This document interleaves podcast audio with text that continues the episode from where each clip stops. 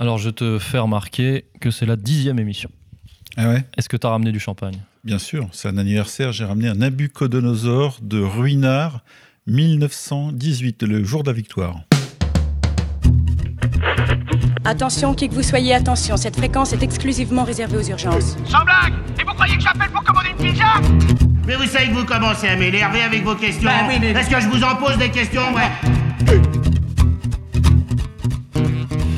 Bienvenue en France, on nettoie l'info, dixième épisode, dixième mois déjà que nous officions, que nous appliquons avec ferveur le célèbre slogan nettoyer, balayer, astiquer. Monsieur Corias, on frotte, mais l'Empire continue de salir.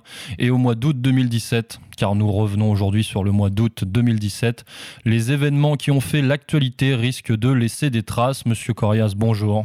Bonjour, bonjour à tous, bonjour Pierre. Je suis effectivement Pierre de Brague et je vous soumets, Monsieur Corias, sans plus attendre, le sommaire de cette émission. Barcelone, Finlande, Russie, Londres, Bruxelles, mais qui surfe sur la vague du terrorisme international? Il se maquille avec l'argent des Français avant de partir en croisade contre l'Europe de l'Est. C'est le nouveau champion de la dérégulation. Jusqu'où ira Emmanuel Macron? Les États-Unis vont-ils sombrer dans la guerre civile et à quoi sert l'agressivité contre la Corée du Nord? Et qui se cache derrière le transfert de Neymar, le footballeur le plus cher du monde? On nettoie l'info, dixième épisode, c'est parti. Quelques heures à peine après l'attentat de Barcelone, une seconde attaque a eu lieu en Catalogne. Le bilan des attaques de vendredi à Ouagadougou s'alourdit et passe à 30 morts. Vers 22h, sur le pont de London Bridge, une camionnette blanche percute volontairement les passants. Une voiture fonce sur des militaires de l'opération Sentinelle à Levallois-Perret. Un restaurant fréquenté par des étrangers est attaqué à Ouagadougou, hein, la capitale du Burkina Faso. Deux attentats à la voiture bélier commis en Catalogne. 13 morts à Barcelone. Une attaque au couteau en Finlande et en Russie. Agression de militaires et de policiers à Bruxelles et à Londres. Monsieur Corias, mais quelle est la réalité de cette vague de terrorisme? Sont-ce des actes isolés ou des déséquilibrés? Avons-nous affaire à des déséquilibrés ou est-ce bien l'État islamique qui attaque l'Europe de toutes parts, une Europe euh, incapable de, sécuriser ses citoyens? Eh bien, ce euh, sont des attentats revendiqués euh, toujours après 24 heures par l'État islamique. Donc, théoriquement, si l'on suit la logique des attentats, la revendication euh, qui est validée par des officines euh, quelque peu douteuses, eh bien, ce sont bien des attentats de l'État islamique. Voilà, donc euh, le président Macron a raison de dire que la France, et le problème numéro un de la France, c'est l'État islamique, c'est le terrorisme. Mais bon, quand on gratte un peu, évidemment, il en sort autre chose. En tous les cas, en cette euh, moitié de mois d'août euh, caniculaire en France, le mondial des attentats, lui, s'est déplacé plutôt euh, son centre de gravité vers l'Espagne et euh, plus précisément Barcelone. La Catalogne. La Catalogne, hein, voilà, qui cherche à être indépendante. Mais ça n'a rien à voir. Il y avait, euh, je crois, c'était le 11 mars 2004, la capitale Madrid qui avait été touchée. Là, il y avait eu, ça a été très sérieux, 192 morts, 1400 blessés, avec euh, une enquête difficile, avec euh, les sept terroristes, je mets 14 guillemets de chaque côté, qui s'étaient fait exploser euh, dans une maison, un appartement, etc., sous la pression des forces de l'ordre. Bref, là, on a eu un attentat plus visible en pleine rue, hein, sur les Ramblas, euh, cette avenue de Barcelone ou ces places où tout le monde, euh, tous les touristes européens surtout euh, se pressent, car Barcelone est une des grandes destinations touristiques euh, européennes. Et donc voilà, le mondial des attentats était donc en, ce, en cette mi-août 2017 en tournée en Espagne. On ne sait pas pourquoi. Sur le modèle de l'attentat de Nice?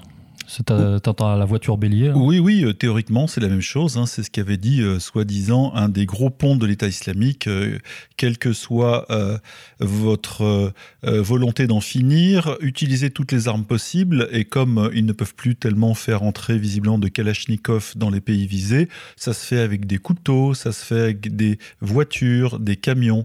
Voilà, donc tout peut devenir une arme contre les civils. Pourquoi l'Espagne On ne sait pas. Mais quand, on y regarde bien, l'Espagne n'a rien à voir avec les histoires d'islamisme, de califat, etc. Euh, bien sûr, l'Espagne a participé à un faible niveau, à la grande coalition en Irak et en Syrie, mais c'est tellement peu euh, qu'une vengeance de l'État islamique paraîtrait euh, disproportionnée. Le pays, donc l'Espagne, malgré sa crise économique plutôt virulente, n'a rien à voir en fait avec la guerre en Syrie et en Irak. Mais l'Espagne a reçu euh, donc sa part de terrorisme inexplicable. Et à y regarder de plus près encore, on remarque que l'attentat de Barcelone euh, est connecté avec un agenda politique intérieur euh, hispano-espagnol et non, je dirais, islamo-espagnol. Voilà, la Catalogne est en instance d'indépendance. Euh, Est-ce que ça fait l'affaire de l'Europe, de l'Union européenne ou pas? Je ne sais pas. En tout cas, pas euh, les affaires du pouvoir central madrilène. Donc l'entité européenne, on le sait, est pour une espèce de régionalisation euh, des nations, c'est-à-dire briser les nations en régions pour qu'elles soient plus faciles à dominer. Hein, c'est un petit peu le plan. Donc c'est pas du goût du pouvoir central madrilène, évidemment. De là à dire que le, le pouvoir central madrilène a, a manipulé ces attentats, non, on n'ira pas jusque là. Mais là, on a quand même un conflit politique intérieur qui voit surgir soudain une espèce de déviation extérieure. Et pourtant, la Catalogne, qui est de gauche depuis 80 ans, a développé, euh, euh, je dirais, une ouverture internationale et européenne euh, qui lui revient un peu dans la gueule. Mais derrière ça, elle a gardé une espèce de tropisme anti-impérialiste euh, qui est la marque de la véritable extrême gauche, hein, ce qu'on connaît plus tellement en France, l'anti-impérialisme hein, américain, israélien, etc. Et euh, voilà, donc euh, c'est un peu, chez, nous, disons que ce tropisme anti-impérialiste a disparu. Si on suit l'évolution du journal Charlie de 1992 à nos jours, l'anti-impérialisme de départ s'est transformé en quasi-sionisme et on n'est pas loin de s'aligner sur les thèses bushiennes. Bref, voilà, c'est le, le voilà pour le tableau des tensions politiques et géopolitiques qui secouaient Barcelone et sa région. Parce que il se passait quelque chose, il y avait vraiment une ligne de fracture, là, à la fois européiste, oligarchique, etc. Et par contre, on constate qu'à chaque intervention terroriste, euh, il y a une velléité anti-impérialiste ou anti-oligarchique qui est frappée et qui, elle, n'a rien à voir avec l'islamisme, encore moins avec l'islam, on le répète, mais c'est vrai. Et euh, on a l'impression que l'islam sert alors de couverture. Pour résumer, ce sont des peuples peut-être par trop nationalistes ou pas assez soumis aux intérêts israélo-américains qui reçoivent la foudre terroriste.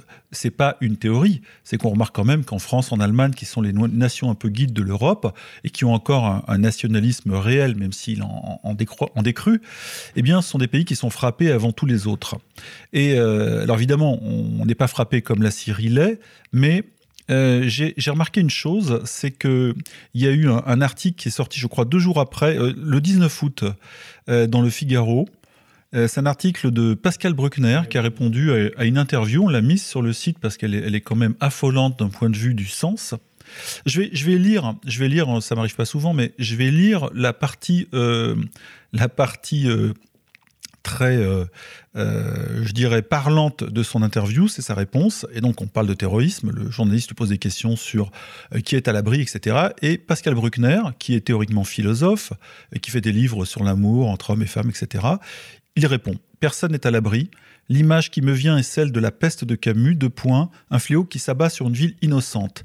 Il n'y a plus d'îlots au pluriel d'insouciance en Europe. Les lieux de la vie quotidienne de la salle de concert à la terrasse de café, en passant par l'église et la rue commerçante, sont frappés d'une malédiction potentielle. L'extension du domaine de la lutte djihadiste est universelle. Les terroristes font payer au monde entier le constat de leur propre échec. Il y a trois jours, c'était Ouagadougou, comme vous l'avez dit, Pierre. Aujourd'hui, c'est Barcelone. Demain, ce sera Rome. Alors, j'espère que c'est pas un agenda.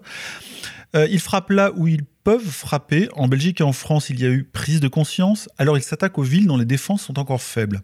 Et là, j'ai passé les quatre dernières lignes en gras. Rappelons que le gouvernement catalan s'est illustré par une politique anti-israélienne très virulente et pro-arabe. Il y a quelques années, il s'était distingué en invoquant une offensive à Gaza pour annuler la cérémonie de commémoration de la journée internationale de l'Holocauste. Point fermé les guillemets. Mmh. Là, on a l'impression que Pascal Bruckner nous en a un peu trop dit. Parce que si on suit son raisonnement, euh, le terrorisme islamiste frapperait les, les villes euh, pas assez euh, soumises. soumises, je dirais, voilà, euh, à l'atlantocionisme, etc. Donc ça, ça paraît assez délirant. C'est paru dans le Figaro, il n'y a pas eu de commentaires dans la presse. Bien sûr, bien voilà. sûr. Nous, on l'a commenté, mais euh, on était un petit peu seul hein, dans le désert. Voilà, donc cette interview, euh, enfin le contenu de l'interview euh, sonnait comme une punition. Voilà, et en rappelant le non-alignement des Barcelonais sur la ligne euh, un peu choatique, hein, et la critique d'Israël, voilà, en fait partie. Mais alors, si on suit Pascal Bruckner sur cette question, le terrorisme pourrait être un moyen utilisé par l'oligarchie pour faire pression sur des pays qui seraient encore trop indépendant vis-à-vis de l'Empire. Voilà, pas trop indépendant euh, de, la ligne officielle, un peu comme les dissidents. Ce euh, seront des, avertissements, en fait. Voilà, des, petites euh, injections de douleur. Ça, rappelle les dissidents en Union soviétique, hein, pendant la période stalinienne et même un peu après, qui étaient, qui étaient réduits économiquement, qui étaient envoyés parfois en hôpital psychiatrique ou qui étaient complètement isolés c'est une, voilà, ce sont des mesures de, mesures de rétorsion, mais qui n'ont rien à voir avec l'islamisme. Là, on voit bien que la, la, raison invoquée par Pascal Bruckner, c'est une, euh, c'est sur la ligne sioniste ou pas sioniste ou pas assez euh, pro-israélienne. Mm. Voilà, donc on est très loin de l'islam. Et d'ailleurs, en, réfléchissant à l'attentat, à l'attentat ou en tous les cas aux événements de Barcelone de ce mois d'août, je, je me suis replongé dans euh, le dossier du 11 mars 2004 euh, à Madrid. Rassurez-vous, monsieur de je ne vais pas y rester longtemps dessus, parce que le dossier est quand même très très lourd. C'est le 11 septembre espagnol. Uh-huh. À l'époque, des élections ont lieu trois jours plus tard. Le 11 mars, euh, 10 bombes explosent dans les trains euh, de banlieue qui approchent de Madrid. 190 morts, on l'a rappelé en intro, 1400 blessés, etc. Euh, le pays euh, complètement décontenancé. Qu'est-ce qui se passe? Et finalement, la police et les forces spéciales traquent sept terroristes ou djihadistes, dont plusieurs Marocains, dans un appartement. Tout explose et l'affaire se termine. L'enquête et puis le procès, euh, évidemment, euh, rendront coupables les gens euh, qui ont disparu et dont il restait quasiment plus de traces dans l'appartement. Or, avec le recul, on sait que la piste islamiste est carrément bidon. Mhm. Elle est totalement bidon. Rien ne tenait. Toutes les preuves ont été euh, trafiquées ou euh, sont euh, extrêmement douteuses d'un point de vue crédibilité. Et à l'arrivée, qu'est-ce qui se passe? C'est que une majorité d'Espagnols ne croient pas véritablement la piste islamiste, même si le, le Premier ministre de l'époque avait lui évoqué au départ, la première journée, la piste de l'ETA, ce qui n'était pas le cas. Mhm. En tous les cas, tout sentait le montage, et même les journalistes sérieux qui ont travaillé, ou mainstream, mainstream, pas sérieux, qui ont travaillé sur le sujet se rendent compte qu'il y a de tels trous que on ne peut pas avaler, comme les Américains, I can't buy it, on ne peut pas acheter la version officielle. Alors en parlant de crédibilité par rapport à l'État islamique, parce que l'État islamique euh, attaque l'Europe plus que jamais ces derniers mois, alors qu'il euh, est dans la position la plus faible qu'il n'a jamais connue. L'État islamique perd sur le terrain et en voie de décomposition. Euh, comment, ça se fait ce, ce, qui est très drôle, si je, pouvais, si je peux utiliser le terme dans, dans, dans ce cadre-là, c'est qu'on nous vend un État islamique en fait qui est comme un qui est le dos au mur et qui est encore plus agressif, plus terrible, euh, plus efficace. Donc il y a quelque chose qui ne tient pas parce que euh, en plus, en plus, quand on pense au vrai terrorisme, le vrai terrorisme, on trouve toujours les coupables quand les coupables ne se dénoncent pas eux-mêmes par une véritable revendication. Mhm. Mais là, on a des fantômes. Personne ne les connaît. Régulièrement, on, apprend que la coalition a euh, désingué ou détruit un bâtiment de commandement de l'État islamique en Syrie ou en Irak et qu'il n'en reste plus rien je veux dire, une entité, euh, euh, des mercenaires à ce point euh, bombardés par la plupart des pays du monde les plus avancés en matière de technologie militaire qui arrivent à organiser des attentats dans le monde entier, ça dépasse l'entendement. Mhm. Surtout que les personnes incriminées à chaque fois, même Gérard Collomb l'a reconnu, euh, sont des déséquilibrés mentaux, euh, souvent des personnes isolées qui sont passées par euh, la psychiatrie ou des problèmes de dépendance de drogue. Et dont on sait qu'elles sont aisément manipulables. Hein. Qu'on se rappelle, on en a parlé sur le site, je crois Laurent Guillot a fait un article sur l'assassin soi-disant palestinien. De Bob Kennedy en 1968 mhm. et qui ne se rappelait même plus de ce qu'il avait fait, etc. Donc là, on a un cas de manipulation.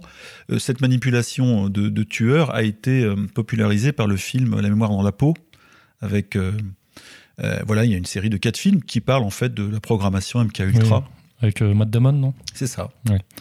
Euh, par contre, ça participe effectivement d'un sentiment de psychose généralisé euh, assez génial de ce point de vue-là, puisque euh, le citoyen moyen européen se sent euh, cible à tout moment, potentiel cible à tout moment, par n'importe quel moyen, et les moyens les plus rudimentaires, c'est-à-dire le couteau de cuisine et la voiture. Donc, c'est-à-dire que le sentiment d'insécurité est global. Il n'y a plus de protection, il n'y a plus de murs, même si on met des, des parpaings ou des, des, des, murs de béton anti-camions un peu partout sur les voies piétonnes des grandes villes européennes.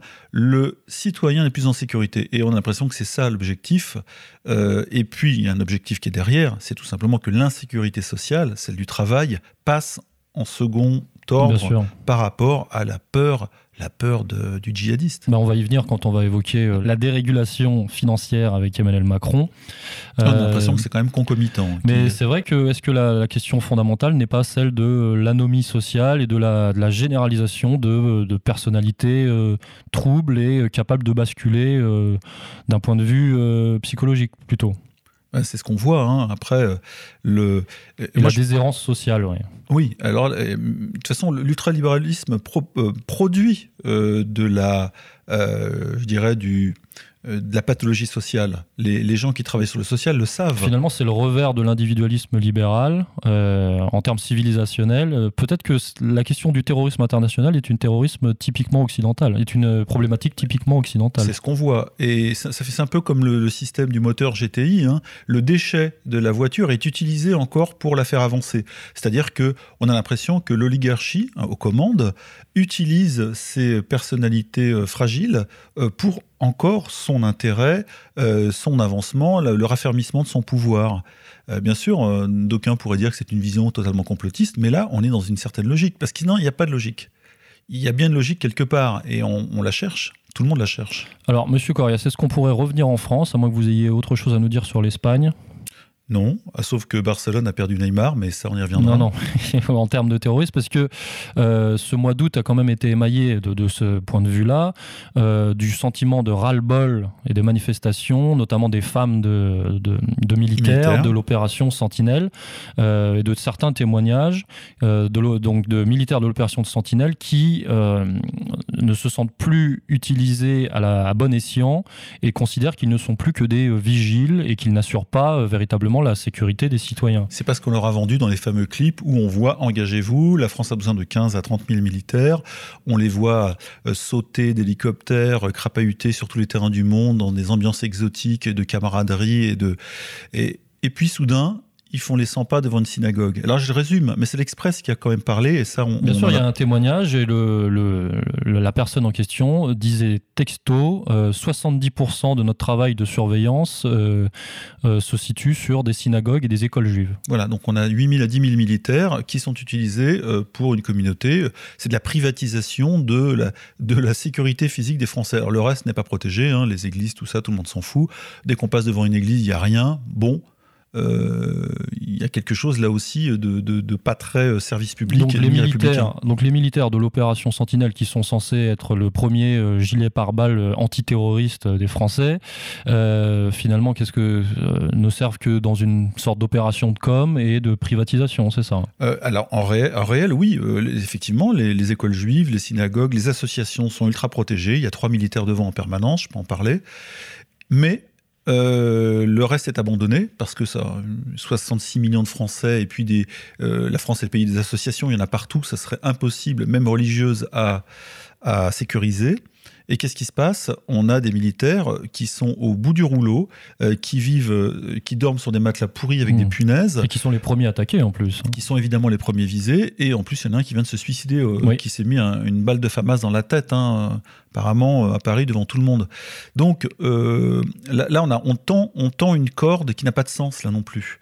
Et cette réponse soi-disant républicaine et gouvernementale aux agressions et au terrorisme islamiste euh, n'a pas l'air très adapté et, euh, et, les gens se sentent euh, pas du tout en sécurité. On voit à Lille la grande braderie, il y a des plots de béton de une tonne ou deux partout.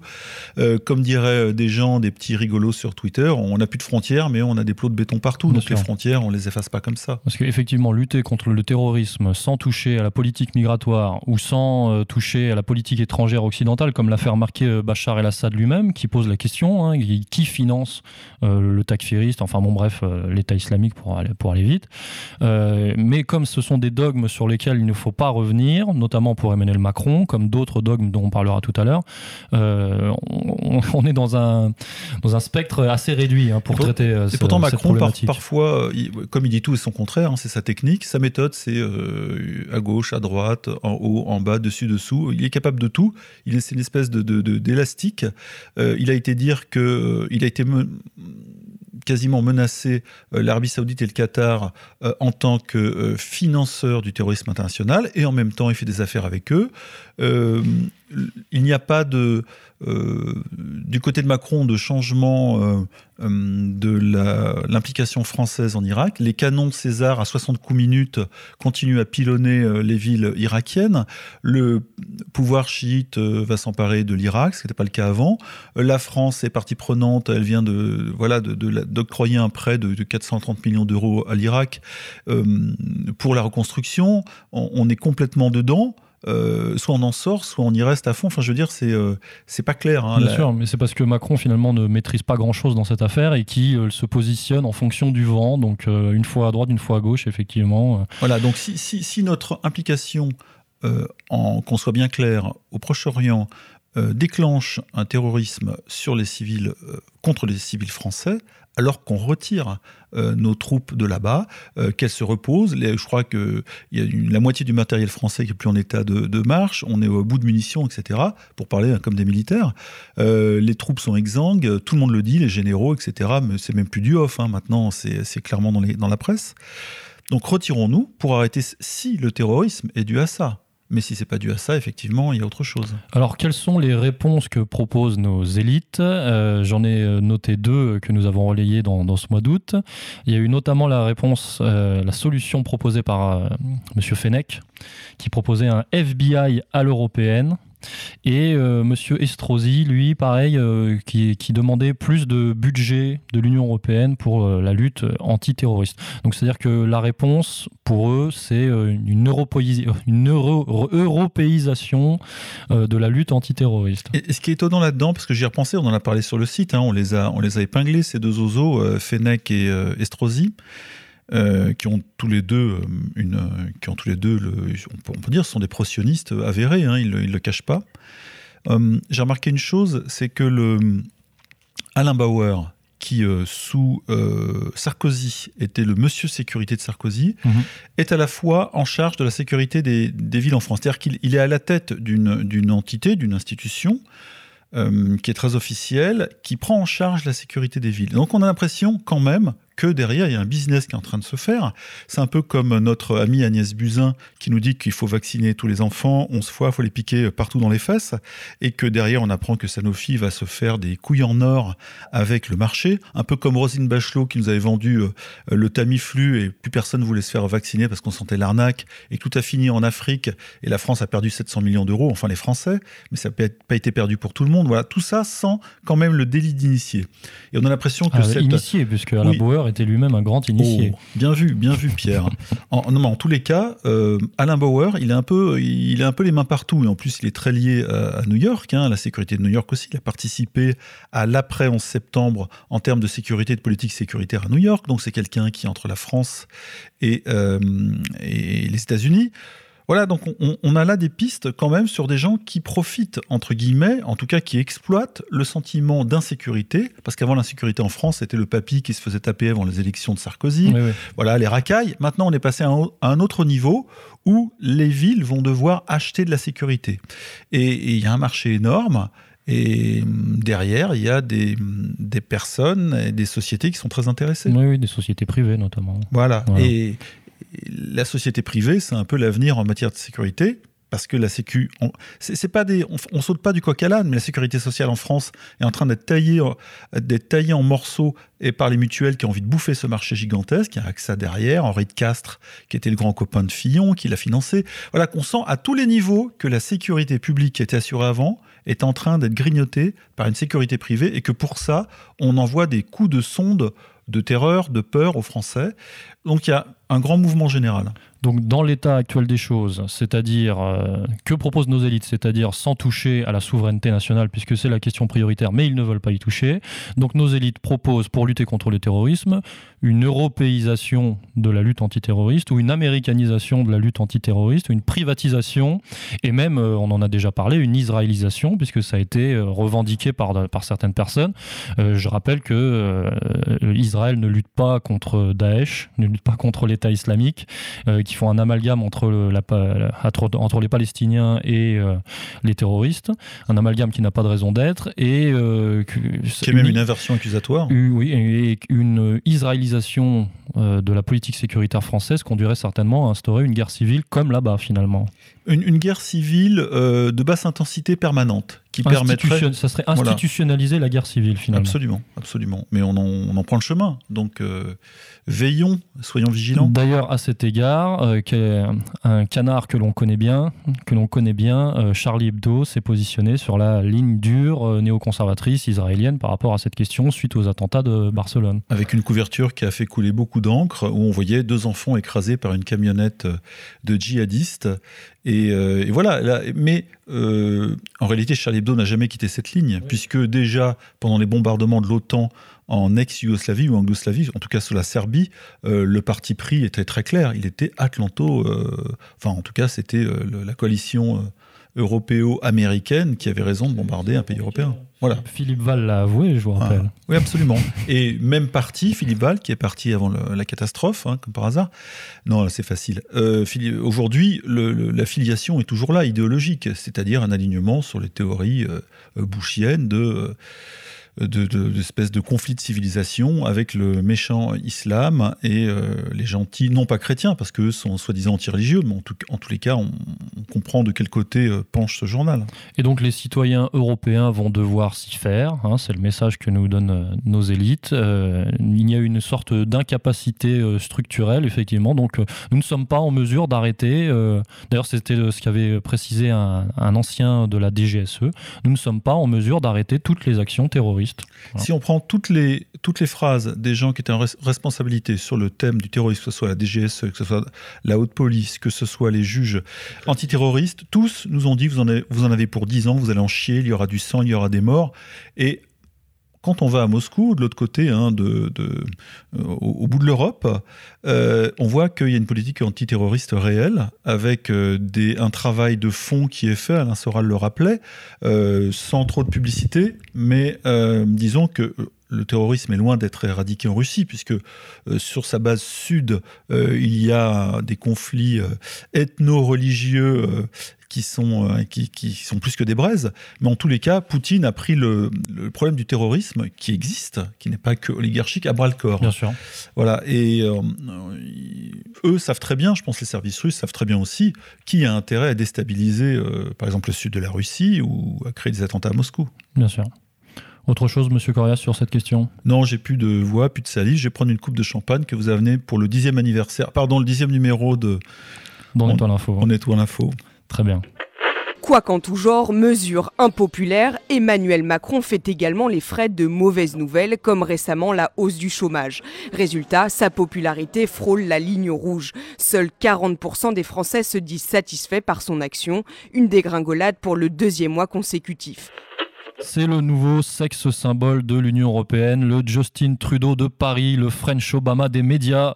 Emmanuel Jupiter Macron a profité du mois d'août pour faire adopter par le Parlement, qui lui est quasi euh, intégralement soumis, euh, la réforme du Code du travail et créer accessoirement une crise diplomatique avec la Pologne, mais toujours avec le sourire et cet air de ne pas y toucher.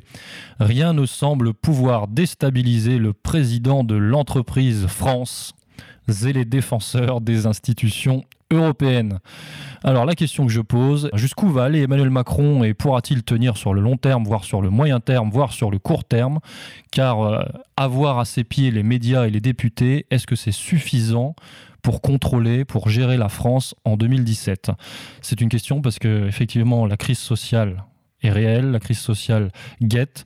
De nombreuses manifestations s'augurent pour l'automne pour 2017. Et Emmanuel Macron, lui, s'entête dans la, ce qu'on appelle la gouvernance, hein, c'est-à-dire effectivement gérer la France comme une entreprise. D'ailleurs, il faudrait définir quelle entreprise. Est-ce que c'est une start-up? Est-ce que c'est une, est-ce que c'est une PME Est-ce que c'est une multinationale? France Incorporated. Ouais, il faudrait, faudrait savoir. Euh, mais euh, gérer la France comme, enfin, appliquer le principe de gouvernance à la France au mépris des réalités humaines et sociales et compensé par le, spectaculaire et le médiatique, ça va un temps, mais on constate que ça, ça chute très très vite car euh, Emmanuel Macron, enfin Jupiter Ier, est déjà au bord de la, la cote de popularité de François Hollande. 30 ou 40%, je crois, ça chute. Ça va extrêmement régulièrement. Ce qui prouve aussi que les Français sont un peu versatile parce que de, voter pour lui à 66% et, soudain de le désinguer euh, trois mois après, euh. Mais bon, comme euh, sur, sur, sur, certains ratios, euh, finalement, sa légitimité était assurée par quoi 20% des Français, 30% je crois, donc, en réalité. Le socle réel. Alors la question que je pose, c'est effectivement, sans police, sans le, soutien de la police et de l'armée, puisqu'ils leur coupent les budgets et que, comme on en parlait précédemment, la, colère gronde, est-ce que Emmanuel Macron pourra résister aux manifestations sociales qui s'annoncent? Et c'est effectivement là, on rejoint la question euh, du terrorisme et de la surveillance. Peut-être que c'est un moyen. Euh, Ils ont commandé des millions de grenades. Alors j'ai noté ça, effectivement. L'État a commandé, on a relayé sur le site, l'État a commandé 22 millions d'euros d'armes anti-émeutes. C'est quand même euh, les stocks assez de, significatif. Les stocks de grenades sont partis depuis les manifs du printemps 2016. les CRS en ont envoyé tellement qu'on on était en rupture. Alors est-ce que la question du terrorisme et de la surveillance qui en découle va servir à euh, contrôler euh, la colère, la colère populaire. Qu'est-ce que vous en pensez? Déjà, la colère populaire, elle n'est pas tournée contre les djihadistes parce que ce sont des fantômes. Et euh, elle va se tourner contre le gouvernement. Il le sait, il l'attend. Les ordonnances, évidemment, voilà, sont là. On le savait, nous on a parlé sur le site dès le mois de juin, je crois. Hein. Très tôt, on savait qu'ils allaient passer ça avec une chambre complètement soumise, une chambre des députés. Maintenant, on y est. Alors, il y a des, des gens qui, qui sont déjà. Il y a déjà des négociations, je crois, avec la CGT et FO.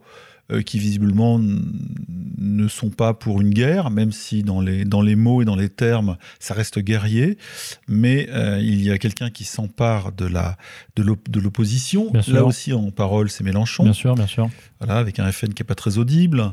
Mélenchon qui va servir certainement de tampon, comme, euh, comme on le répète depuis plusieurs mois. Voilà, ça, ça paraît tout à fait plausible là aussi. la question, c'est est-ce que les Français vont, vont remettre une couche, c'est-à-dire remettre une cartouche d'énergie dans la lutte sociale, parce qu'elle a été quand même déstructurée en France depuis des années.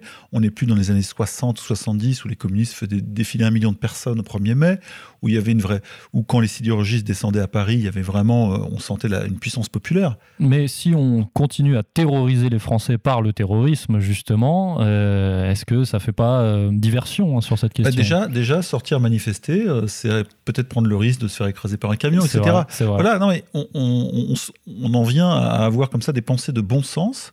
Et déjà, les gens aujourd'hui euh, hésitent à deux fois avant d'aller à un spectacle ou attendent que tout soit bien euh, sous surveillance. Sans parler des problèmes de migration hein, qui arrivent, qui arrivent. Euh, voilà, avec, avec, le, avec Calais. Alors, si notre ministre de l'Intérieur, Gérard Collomb, refuse de faire de Calais un nouveau point d'ancrage et de fixation euh, des, clandestins, parce qu'on est clandestins. Euh, pour l'instant, on voit qu'ils bah, se détournent, ils vont, ils sur Paris, et Paris devient une espèce de poubelle à clando, hein, c'est vrai. Euh, pour ceux qui connaissent le quartier 19e, la chapelle, etc., c'est assez terrifiant. Et ces gens-là sont placés en douce, emmenés régulièrement, raflés, mais de manière gentillette, pour être emmenés dans des, dans des Formule 1 rachetés par l'État et, qui vont servir de. Alors qu'il y a plein de couples français, de jeunes couples qui n'ont pas de quoi se loger et qui, eux, vont être logés. Euh, et une, une photo a tourné sur Twitter où on voyait, je crois que c'était en Bretagne, une livraison de, de frigidaires et, d'appareils de d'appareils pour appartements gratuites pour des migrants qui arrivaient aussi dans un centre. Et les gens voyaient ça en se disant merde, nous on les paye, etc. Bien sûr. Alors tout ça participe de la casse de la lutte sociale. Enfin, en tout cas, en termes d'ingénierie, on pourrait le penser. Ça casse le moral aussi. Bien sûr, oui. oui. Et euh, en parlant de, de, casser euh, quelque chose, hein, on, on, casse le, code du travail, effectivement. Alors précisément, euh, sans rentrer dans les détails, le, la réforme du code du travail d'Emmanuel Macron généralise le CDD. Hein, ça va être vraiment... c'est un sous prétexte de flexibilité, de diversité des situations. finalement, on se rend compte qu'Emmanuel Macron est dans la droite ligne euh, néolibérale qu'il avait annoncée, qui était déjà la ligne de la commission Attali. Hein. D'ailleurs, c'est pas pas un hasard. On sait très bien, que c'est bien sûr le fils, euh, fils idéologique d'Attali. Voilà. Euh, donc, il avait annoncé finalement déjà avant l'élection sa réforme, de sa réforme en urgence du code du travail par procédure d'ordonnance. Donc, c'est en, en, train d'arriver effectivement, et on bascule gentiment vers encore une fois comme sur le comme pour le terrorisme, on bascule vers une américanisation du système juridique français. C'est-à-dire que les négociations euh, d'entreprises, les négociations de contrats sont faits sur le modèle du droit américain. C'est-à-dire c'est du coup par coup et il n'y a plus comme ça, il n'y a plus de loi euh, qui, qui protège les gens, tout sera négociable. C'est euh, voilà, les accords de branche disparaissent peu à peu, même s'il y a quelques quelques limites à cette disparition, mais au profit des accords d'entreprise. Et en gros, les grandes entreprises pourront négocier des choses intéressantes avec ce qui restera de syndicats, euh, même si euh, je crois le patron des patrons, Pierre Gattaz, avait euh, estimé qu'en dessous de 300 employés, une entreprise pouvait se passer de syndicats. Bon, finalement, ça restera à 50, mais on sent une pression permanente. Et le, le, grand, le grand patronat, j'ai pas dit le petit, hein, pas CGPME et tout ça, a toujours, a toujours voulu revenir détricoter euh, les, la protection sociale. toujours. Donc euh, généralisation du CDD, donc certainement généralisation euh, de la précarité. Et quand on connaît le modèle social américain, on peut se poser des questions, car bon déjà on sait très bien que les chiffres sont truqués, les chiffres du chômage là-bas, mais il y a des gens qui sont complètement sortis des stats. Hein. Bien sûr, et pour ceux qui travaillent en tout cas aux États-Unis, ils ont tous deux ou trois boulots en fait, hein. deux ou trois petits boulots.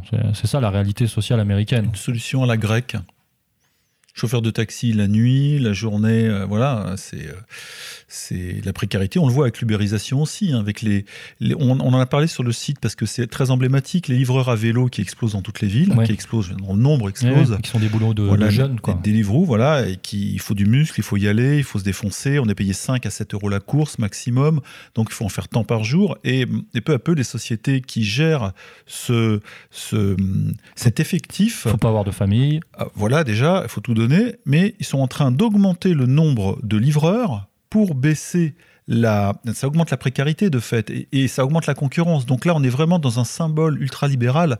Euh, Gérard Filoche euh, en ferait ses gorges chaudes. Mais il en a fait d'ailleurs. Oui, il n'arrête pas. Là, tous les jours, il est, il est présent et euh, il crie au loup, mais tout est en train de se passer sous nos yeux. D'ailleurs, c'est vrai que finalement, j'y pense en le disant, mais Emmanuel Macron peut-être projette sur la France euh, sa manière de vivre à lui, parce que lui, effectivement, il n'a pas d'enfant à charge. Il est, il est très bien encadré par, par sa, sa femme. Sa mère, sa femme. Sa femme pardon. Donc euh, peut-être qu'il pense que c'est le quotidien des Français, que c'est comme ça que. Il y a peut-être, ouais, voilà, une projection jeune, dynamique. Ouais, voilà, il pense qu'il faut créer son entreprise plutôt que d'aller chercher un boulot en ramant euh, et en léchant les vitrines du pôle emploi. Peut-être que là, alors il est pas si con quand même, il sait un peu ce qui se passe. Euh, je pense pas qu'il soit coupé euh, totalement de la rue. C'est quand même le premier des Français. Oui, c'est le premier, c'est le plus grand. Et, mais je pense qu'il a quand même un plan et que pour lui, il est tout à fait possible qu'il croit à la flexi-sécurité, c'est-à-dire que la précarité euh, et la, la souplesse d'embauche-débauche dans le monde du travail va produire peut-être un million d'emplois. C'est possible. Mais est-ce que ce seront des emplois à l'allemande, c'est-à-dire à 4 euros de l'heure, c'est possible aussi. Et d'ailleurs, les, les, mecs euh, qui roulent à vélo, qui prennent tous les risques, et il y a de plus en plus de gens qui tombent, bientôt on aura des morts, mais c'est vrai, c'est ça en fait la, la, tension ultralibérale. Est-ce que est-ce qu'on va arriver justement à, à ce que des gens se défoncent toute la journée pour gagner 20 euh, mmh. euros, 30 mmh. euros Alors en parallèle de sa réforme du Code du travail, euh, Emmanuel Macron, mais c'est beaucoup moins médiatisé, euh, lance aussi une réforme des institutions dans le but d'homogénéiser les collectivités locales. Et là encore, on comprend son tropisme européen, c'est-à-dire que tout pour la centralisation européenne. Voilà. Donc finalement, on a un droit américain pour le marché du travail et une administration euh, européenne pour le, pour le reste. C'est dans la droite ligne du mondialisme et de son application à l'Europe, l'européisme. Et c'est tout voir par le, la, la, judiciarisation, le, contrat. Voilà, c'est la, la, mentalité, c'est le contractualisme. Je ne sais pas si ça, si ça se dit. Ça se dit. C'est euh, ça, sa, vision du monde. C'est exactement ce que disait Marie-France Garot il y a 20-30 ans. Elle avait tout compris. Or, ça ne, ça ne favorise pas euh, l'émancipation et le développement d'un citoyen, vraiment, hein, au sens euh, grec, philosophique, si on peut le dire. C'est un citoyen qui a l'impression qu'il a plus de liberté, en fait, il a plus de précarité et il sera moins protégé. Et il n'est pas en train de se rendre compte, forcément, le citoyen moyen, je dis ça sans. Euh, et surtout, il participe plus, plus à la vie publique. Non, il en est éjecté en réalité. Il, est là pour travailler, c'est consommateur-producteur. Alors, il a, il a sa participation factice à la vie publique ou politique en intervenant sur les réseaux sociaux, c'est vrai. Mais c'est pas de la politique de donner son avis. C'est pas que ça. Il faut construire des choses, des idées, euh, des concepts, euh, les développer.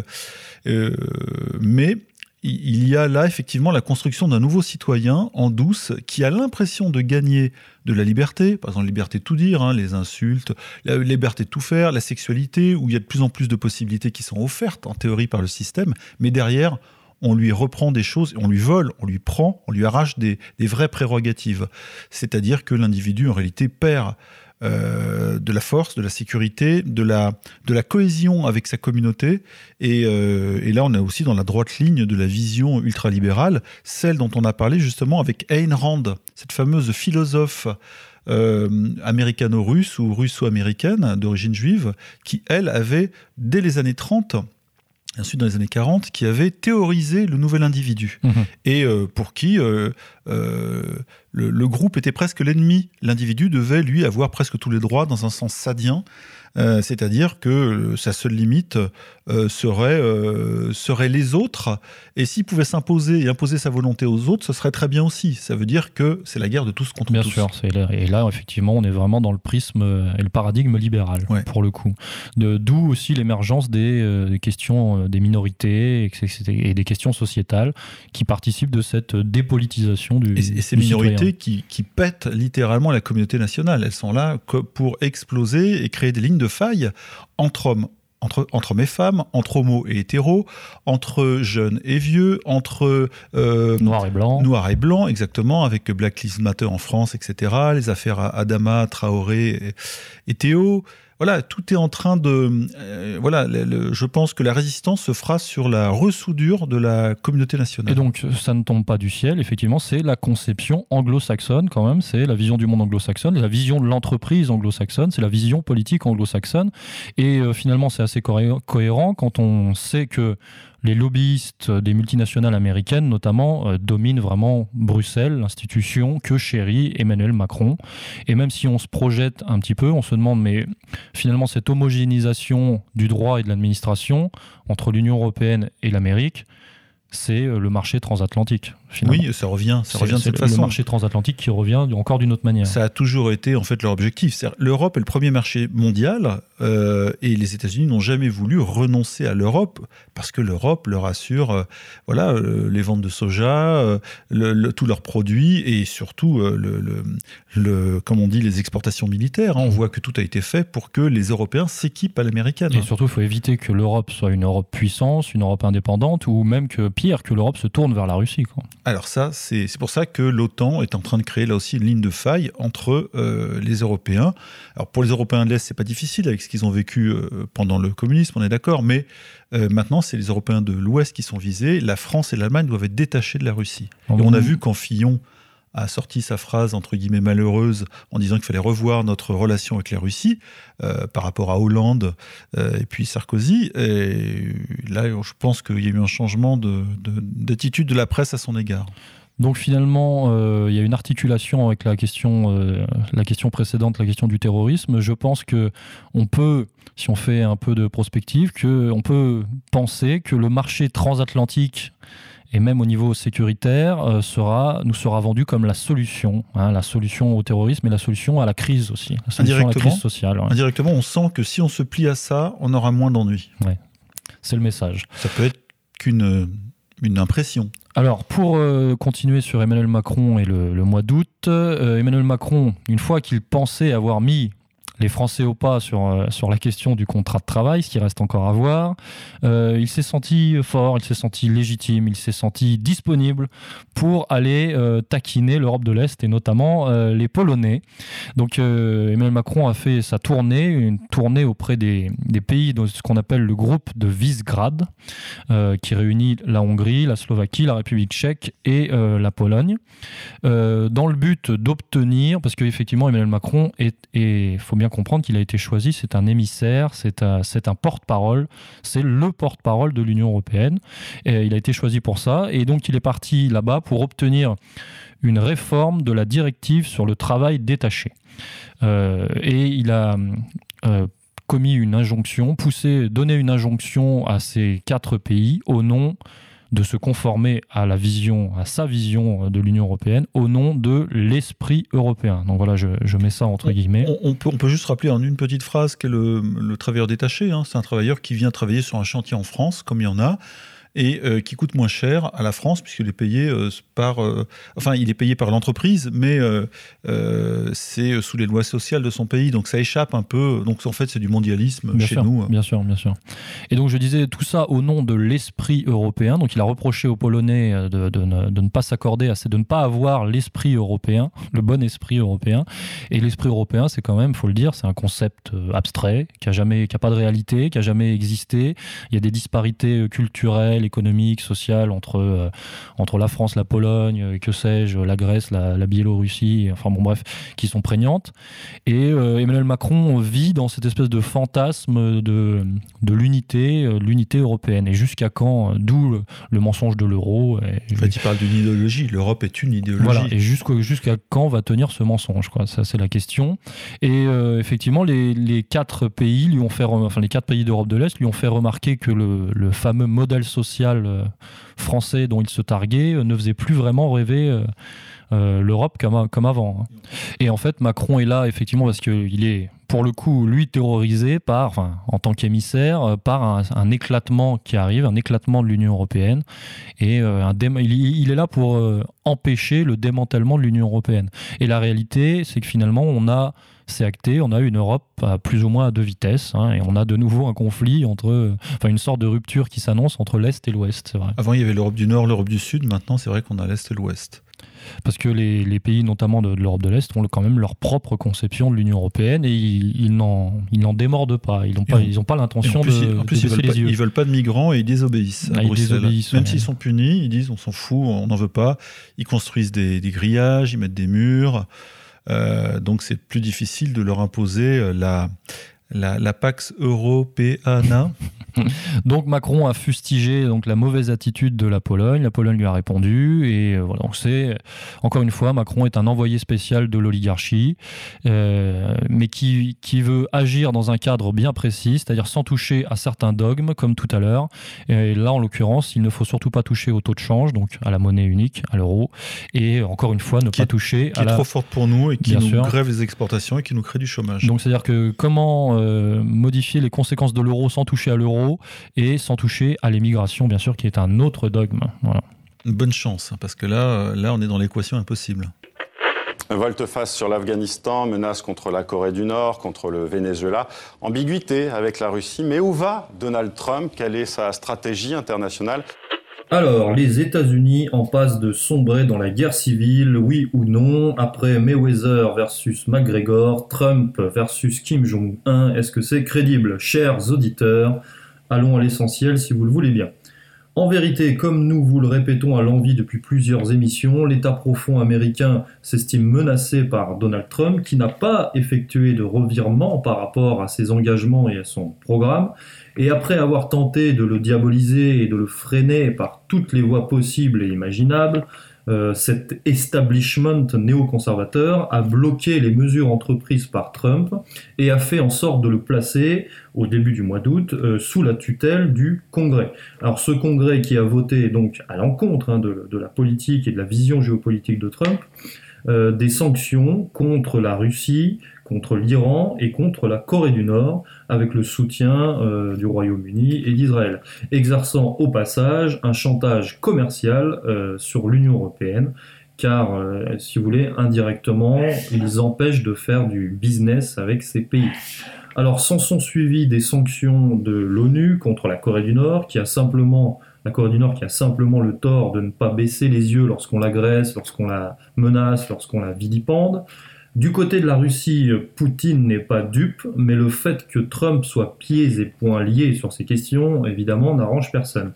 On s'achemine donc vers une sorte de nouvelle guerre froide qui, comme le fait remarquer euh, Israël Shamir, l'excellent Israël Shamir, pourrait finalement être ce qu'il y a de mieux pour Donald Trump, euh, pour les Américains, pour les Russes et surtout pour les pays non alignés, parmi lesquels euh, le Venezuela, la Corée du Nord, et même la Palestine, que Trump effectivement, enfin en tout cas pour le Venezuela et la Corée du Nord, dénigre verbalement, mais qu'il n'a aucune intention réelle d'attaquer puisque son énergie et son objectif de base est et reste de lutter contre le terrorisme islamiste et les frères musulmans au Proche-Orient. Comme sa stratégie d'ailleurs en alliance subtile avec Poutine est en passe de fonctionner, puisque Daesh perd de plus en plus de terrain, euh, il joue le jeu des néoconservateurs, si vous voulez, euh, qui eux pensent effectivement à se déployer en solution de repli impérialiste euh, en Amérique latine et en Asie du Pacifique pour contrer la Chine. Et accessoirement, effectivement, faire porter ce chapeau impérialiste et agressif à Trump, le sanguinaire. Mais l'Empire, donc le, système, hein, qui est un consortium qui réunit euh, ce qu'on appelle euh, les GAFA, les grands médias, la Fed, la CIA et d'autres, etc. Euh, donc l'Empire n'a pas dit son dernier mot et continue donc d'exercer la pression sur Trump dans le but de le destituer, allant jusqu'à utiliser le moindre fait divers pour créer un contexte de guerre civile. Ainsi des récents événements de Charlottesville, Charlottesville euh, dont le maire est euh, le juif Michael Signer, je le précise, euh, donc les récents événements de Charlottesville qui déclenchent une hystérie anti-nazi, à proprement parler anachronique, totalement nihiliste, comme toujours par le biais d'agents, enfin si vous voulez, d'idiots utiles, à savoir, dans le cas précis, mais c'est toujours les mêmes, les antifas et ce qu'on appelle les minorités. Donc Trump, euh, à la suite de cette affaire, est assimilé à Hitler, euh, au Ku Klux Klan, euh, simplement parce qu'il a refusé de prendre parti entre les belligérants. Les conséquences immédiates, cabale médiatique, appel au meurtre du président, auto-dafé 2.0 des sites internet conservateurs, censure, menace sur la liberté d'expression à travers la remise en cause du premier amendement de la Constitution américaine et euh, multiples mouvements de, euh, dans l'administration Trump. Euh, on remarque au passage que l'hystérie anti-russe, la soi-disant ingérence russe, plus personne n'en parle. Hein, c'est passé à la trappe.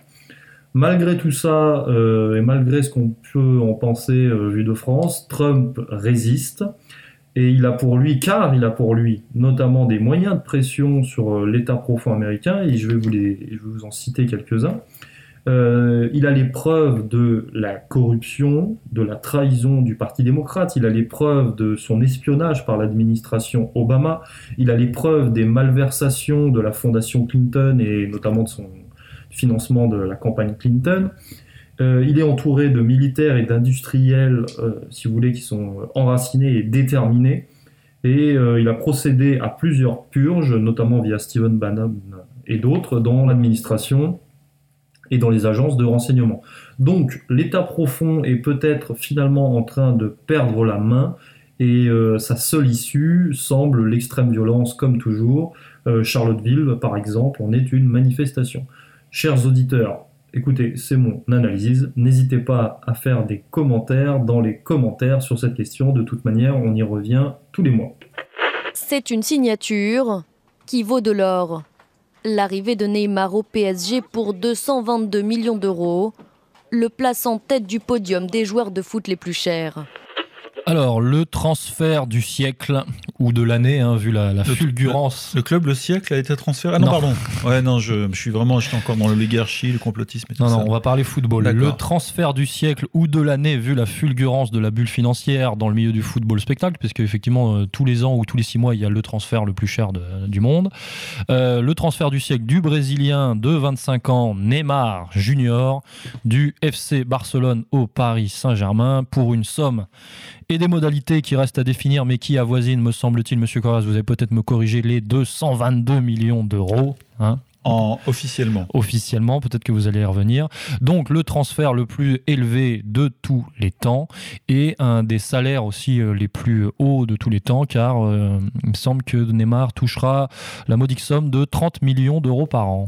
Ce qui était deux fois le salaire de, Zidane, euh, je crois, à sa grande époque du Real de Madrid. Alors, euh, Neymar passe du FC Barcelone, qui était euh, sponsorisé par le Qatar, me semble-t-il. Qui ne l'est plus depuis deux ans, depuis ah. deux, trois ans. Il l'a été jusqu'en 2014-2015. Après, il y a eu un. Les, dirigeants du FC Barcelone ont trouvé que l'image du Qatar par rapport au terrorisme était un peu négative pour le club. Donc, ils ont mis un terme à ce partenariat. Et c'est une compagnie aérienne allemande, non, maintenant, c'est pas ça? Euh, je... Qui est sponsor C'est euh, possible. Il me semble avoir lu ça, C'est la Wehrmacht, euh, la Luftwaffe. Non, c'est pas ça. Non, pardon, je... La Lufthansa.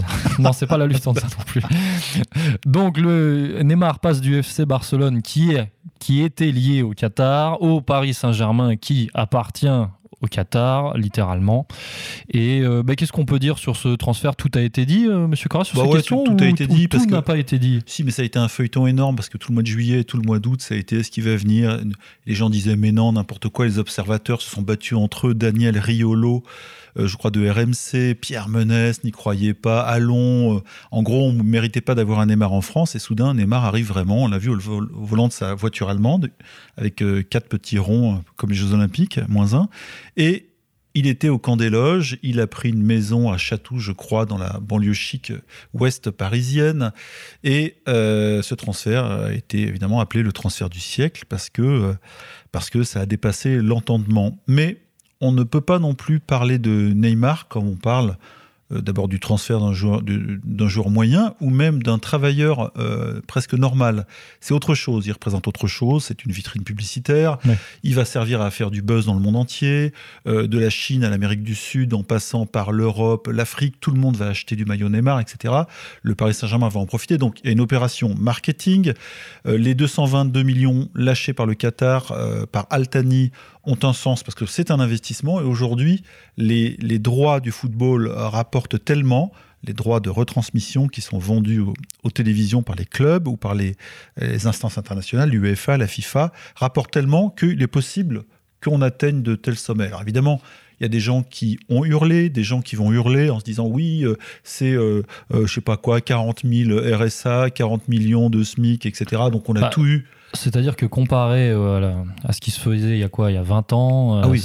on est dans un autre monde. On est dans, oui, c'est hors norme, tout à fait. Sauf que le, le, business a suivi. C'est-à-dire qu'avant, il y avait un transfert au maximum, on était dans 1, 2 millions de francs. Maintenant, on est à 50, 60, 80 millions d'euros. Le, jeune footballeur de 18 ans de Monaco, Mbappé, qui est la perle noire de l'équipe de France, hein, il a marqué euh, récemment.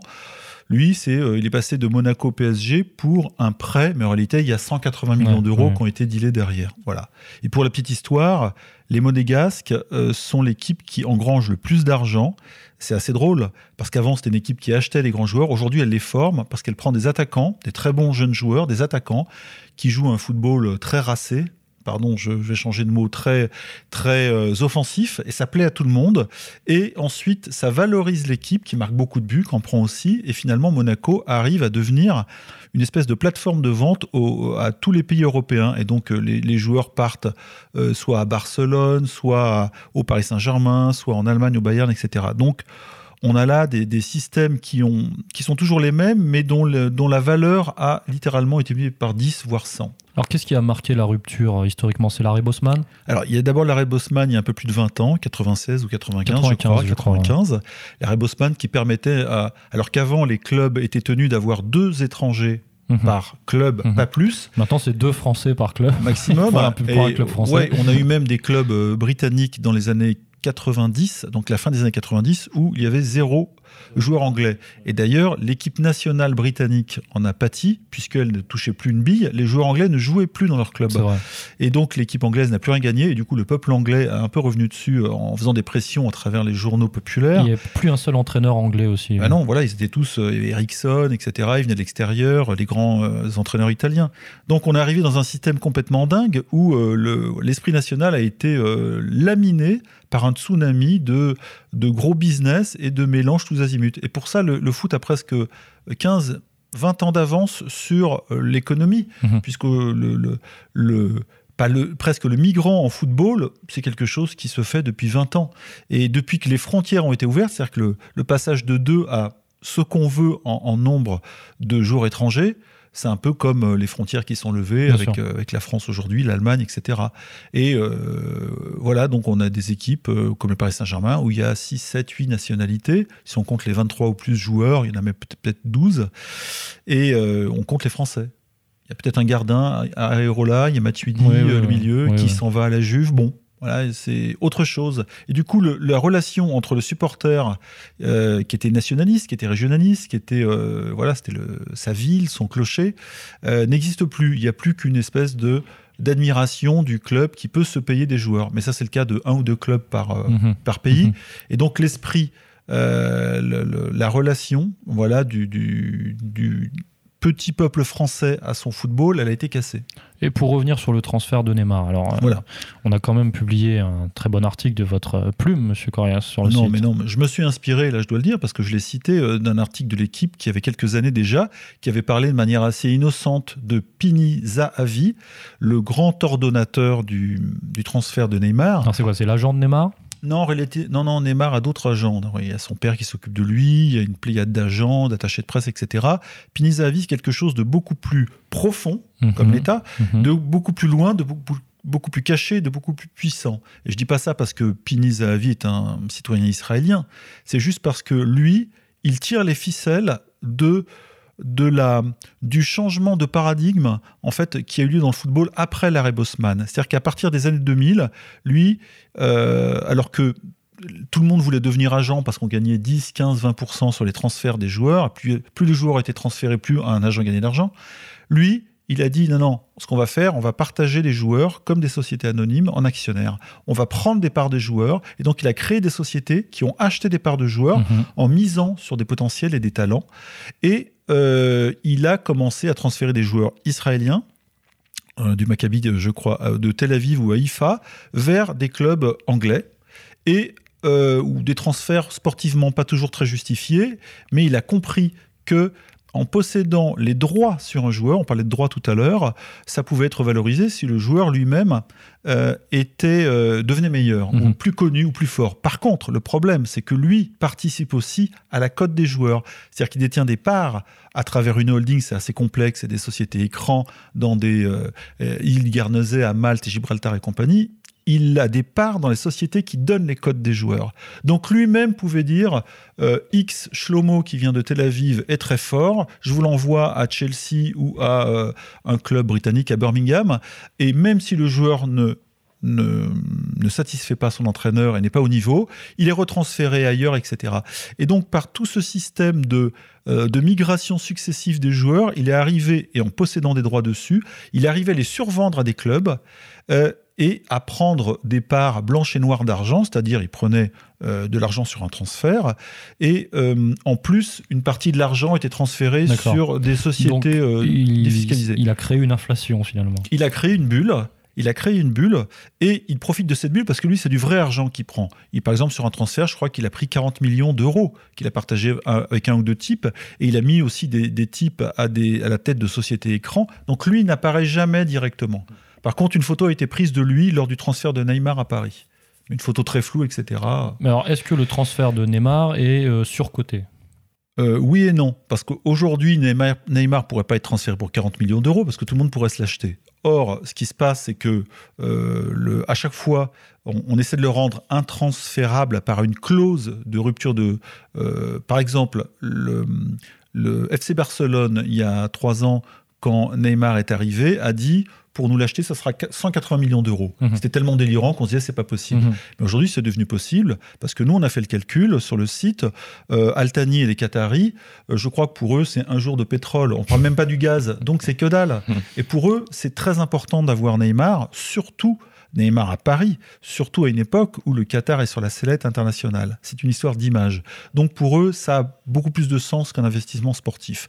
Mais euh, il est, il est, impossible de calculer la rentabilité d'un tel investissement. Par contre, en termes d'image, et ça c'est des gens du marketing qui le diraient, un Neymar à Paris, c'est un tremblement de terre. Ouais, ça génère énormément de fonds. Euh... Voilà, il y a déjà eu, je sais pas combien de dizaines de milliers de maillots qui sont partis, euh, euh, des, des, demandes de tournée en Asie, comme faisait Manchester United en Asie, les joueurs se crevaient l'été. À la limite, ils s'en foutent de leur championnat. Ce qui compte, c'est une équipe qui génère de l'image et de l'argent par le merchandising.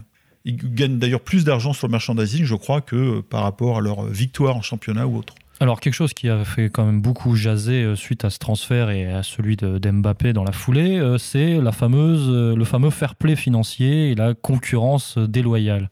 Alors, est-ce qu'il est qu'il y a une réalité derrière ça alors, ça, vraiment, c'est le. Cette thèse? La, le fair play financier, tout le monde s'assoit dessus, puisque les clubs espagnols, par exemple, pour revenir sur eux, on parle beaucoup d'Espagne en ce moment, n'ont jamais respecté le fair play financier. Le, football compte tellement en Espagne, surtout en période de crise, que des clubs espagnols qui reviendraient à un niveau presque normal, ça serait impossible. L'Espagne, les Espagnols ont besoin de clubs forts. Je crois que c'était un président, le président de, de non, premier ministre portugais qui avait dit un jour il faut un Benfica fort. Voilà, comme un pouvoir fort. Voilà, il y, il y a des peuples en Europe du Sud qui ont besoin d'un football fort parce que ça, ça efface tellement de, de, je dirais, de défaites économiques, Bien sociales sûr, et autres oui, que ça catalyse beaucoup de choses. Mais oui, bien sûr. Là, c'est. Je rappelle que le Comme football. la Grèce avait remporté l'euro en 2004, Exactement. par exemple. Par exemple, je rappelle que le football, pour beaucoup de gens qui n'ont pas beaucoup d'argent, qui sont dans la précarité, c'est le seul moment de la victoire pour eux. C'est un supporter euh, euh, qui gueule, qui est dans la tribune populaire, etc., qui est dans le COP de Liverpool ou que, qui est dans les, les virages euh, du nouveau stade de Lyon, à, avant c'était Gerland. Pour lui, c'est la victoire. C'est-à-dire, c'est sa seule victoire. C'est pas rien. Et donc, ces gens-là peuvent se payer au prix d'un abonnement, qui d'ailleurs augmente, mais à l'année, le sentiment d'être victorieux. Et voilà ce, que, voilà ce que le football aujourd'hui vend aux gens. C'est très social, en fait, à l'arrivée. Alors évidemment, on va parler d'opium du peuple. Il y a beaucoup de gens qui ont gueulé sur le site, c'est normal, en disant c'est indécent, etc. Sauf que en pays libéral ou ultralibéral, euh, tout ça a un véritable sens et on voit que à couches successives, on en arrive à euh, de la politique quasiment profonde, Mhm. puisque ce fameux Pini euh, Zahavi, lui, n'a jamais littéralement été vraiment chopé par la patrouille, alors que alors qu'il il gère, il gère le, le tout de, du football à la cote en passant par les paris sportifs. Et les paris sportifs, c'est très important, peut-être pas dans nos contrées encore, où ça reste un jeu, mais en Asie, c'est quelque chose d'énorme qui brasse une masse d'argent énorme avec les mafias qui sont dessus. Donc là, on est en lien avec quelque chose d'international et euh, qui génère encore plus d'argent caché que les gens en Europe ne voient pas. Alors, le point positif euh, d'un point de vue euh, footballistique, c'est que le Paris Saint-Germain va rivaliser avec les plus grands clubs européens. Enfin, en tout cas, euh, il s'en donne les moyens. Ah bah oui, là oui. Par contre, le, la tranchée, le fossé entre, euh, entre le PSG et les petits clubs français, euh, Là, c'est dur. c'est euh, c'est d'ailleurs, les- monstrueux, là. D'ailleurs, le président Olas, qui avant avait une grosse, très grosse équipe pendant 7 ans, ils ont gagné 7 fois le championnat. En fait, on a une élite des, Voilà. des- des pays, de, une élite de certains clubs européens et tout le reste, c'est tamisé. Quoi. Voilà, et, et on se dirige vers un championnat européen des grands clubs Ouais. euh, qui éliminerait les surprises, les mauvaises surprises, qui sont mauvaises surprises sportives, mais qui génèrent de la mauvaise surprise économique. Donc, un gros club ne pourrait plus être éliminé par un petit club. Je rappelle que avant que ça s'appelle la Champions League, la Coupe d'Europe qui a été inventée par les Français permettait, alors déjà se jouait à élimination directe Mhm. en aller-retour, c'est-à-dire qu'un gros club qui n'était pas prêt en septembre ou en octobre pouvait se faire désinguer par un petit club de l'Est. Et les mecs de l'Est, ils étaient motivés. Hein. Parce qu'ils étaient en pleine saison. voilà, et puis euh, c'est comme ça, je crois que l'OM, après sa victoire en 93, s'est fait battre par un- une équipe tchèque, si je dis pas de bêtises, euh, à la surprise générale, alors qu'elle était euh, voilà, championne d'Europe. Bon, et ça aujourd'hui c'est plus possible. Donc là aussi, il y a une sélection par l'argent, par le haut, qui euh, détruit la, ce qu'on appelle la grande incertitude du sport Mhm. et aussi la morale sportive. Donc, on se dirige vers un, championnat des riches, auquel d'ailleurs le président euh, de l'OL, euh, Olas, était tout à fait partant quand son équipe était au top européen, dans les 8 ou 10 premières. Aujourd'hui, c'est moins le cas, donc il râle un peu contre le PSG. Et le fair play financier, pour revenir sur votre question, et bien maintenant il est invoqué par ceux en gros qui ne profitent pas de, ces mannes d'argent monstrueuses qui viennent soit du Qatar, soit euh, euh, de, des, comme on dit, des manias russes avec Roman Abramovich, le, euh, fameux. le fameux, qui a repris le club de, Chelsea et qui était en, relation et très proche de Pini Zahavi.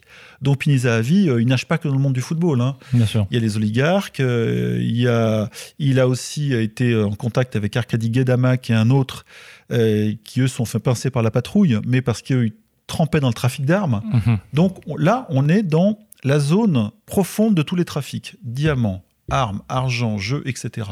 Ce que d'autres euh, appellent les mafias, mais je ne les traite pas de mafieux. Je dis juste que là, euh, on est dans la défiscalisation totale, l'opacité totale, là où pour des raisons de popularité dans certains pays, France, Portugal, Espagne, on va pas trop gratter, le, on va pas trop emmerder le supporter de foot. Donc on a remis un peu de politique là-dedans. Et ça remet tout seul. Hein. Ah ouais, là, il y, a du lourd. Hein. je pense que c'est pas terminé. Hein. Puisque, à la manière de Cristiano Ronaldo, qui a, mis plusieurs dizaines de millions d'euros dans des paradis fiscaux, je pense que Neymar aussi va se faire choper un jour. Ah, mais il me semble qu'il s'est déjà fait choper, qu'il a déjà des histoires sur le dos. Voilà, et son père aussi, son père aussi puisque sur un transfert d'un tel niveau, il y, a il y a une partie noire. Il me semble qu'il a, il a des casseroles. Pas mal de casseroles. Ils ont tous des casseroles, sauf que ça ne sort pas parce qu'il euh, il y a aussi un besoin euh, c'est ce, besoin social dont on parlait tout à l'heure, de bah, voilà, d'opiomiser un peu les gens. Et donc ces derniers jours, pour terminer, donc l'UEFA a, levé une enquête, mais bon, c'est une procédure formelle. Euh, voilà. Mais c'est l'UEFA, donc c'est quand même l'Union européenne finalement, euh, qui qui donne un petit taquet au Qatar. Voilà, un petit taquet très symbolique. je, Pense, je pense que Piniza Avi et ses sociétés, ses douze sociétés écran et sa holding ont plus de pouvoir que l'UEFA. Donc on invite euh, les auditeurs à aller lire l'article de M. Corias euh, sur Piniza Avi, sur le site Égalité et Réconciliation. Eh bien on va se quitter là-dessus, colonel. On nettoie l'info, dixième émission, euh, belle émission si je ne m'abuse. On se retrouve le mois prochain et on se sépare en musique avec le morceau La vie sauvage de Casper Valmé. A plus